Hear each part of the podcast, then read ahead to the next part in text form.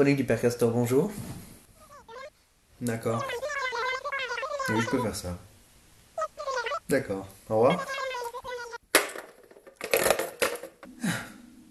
Bienvenue pour un nouvel épisode des Chroniques du Père Castor.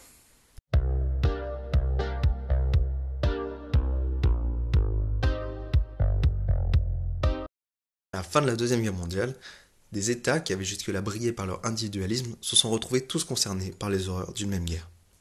C'est donc en 1945 que les criminels de guerre nazis se retrouvent sur le banc des accusés, au procès de Nuremberg. De ce procès, 24 seront reconnus coupables de crimes de guerre et de crimes contre l'humanité et seront ainsi condamnés. Seulement 24 coupables pour un génocide de plus de 5 millions d'âmes juives, c'est très peu. Et c'est ce qui a d'ailleurs motivé de nombreuses personnes à poursuivre les recherches pour trouver les coupables impunis. À la sortie de la guerre, un Autrichien, tout juste libéré du camp de Mauthausen, Simon Wiesenthal, envoie aux autorités américaines une liste de plus de 100 noms. Ceux de nazis qu'il a croisés au travers des nombreux camps qu'il a dû traverser. Cette liste servira, malheureusement bien plus tard, aux différentes justices nationales pour arrêter ces hommes. Il dédiera ensuite sa vie à la traque de ces nazis partis se cacher notamment en Amérique du Sud, en Amérique du Nord, mais aussi en Syrie, voire même jusqu'en Israël, qui est pourtant une terre promise qui lui donnera le nom de chasseur de nazis, le premier chasseur de nazis. Durant sa vie, il permettra notamment l'arrestation de Adolf Eichmann, Frank Stang, Hermin Bausteiner ou encore Joseph Mengele. Pour perpétuer cette action, il a créé, avec d'autres personnes importantes de ce milieu, le centre Simon Wiesenthal en 1977. Et c'est ce centre qui organisera en 2002 le premier de ses procès de la dernière chance dont on parlera juste après. Ce combat, même s'il n'est pas lié au centre Simon Wiesenthal, c'est aussi celui d'un couple, le couple Klarsfeld. Bette Klarsfeld est connu comme Bette la gifleuse, du fait de la gifle légitime donnée à Kurt George Kissengert, un ancien commanditaire SS, devenu chancelier allemand en 1969. Toute sa vie avec son mari Serge, ils vont accuser et poursuivre des criminels nazis, notamment grâce à la presse et à l'influence qu'ils ont. On peut citer par exemple Ernst Aschenberg, qui était un ami d'Hitler, se proposant la candidature de la communauté économique européenne, ou encore Klaus Barbie, qui est lui plus connu, ou Kurt Lischka.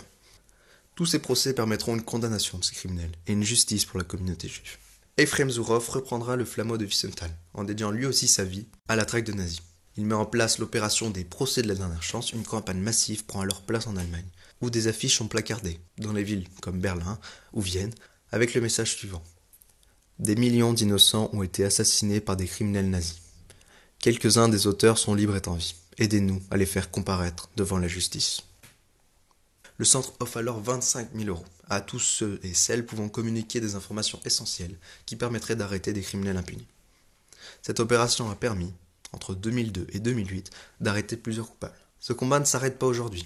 Le sexagénaire Efraim Zourov continue de traquer la soixantaine de ces criminels encore à vie et condamnables, même si la majorité d'entre eux a plus de 90 ans. Cette traque a eu lieu sur tous les continents, mais majoritairement en Europe de l'Est et en Argentine, où se sont réfugiés beaucoup de nazis après la guerre sous des fausses identités. Chaque année, elle publie une liste de 10 personnes arrêtées, les prénoms changeant avec les années car une partie des criminels meurt de vieillesse. Ces procès remettent en cause une mémoire occidentale qui s'était confortée dans l'idée que tous les coupables majoritaires de la Shoah avaient été arrêtés à Nuremberg.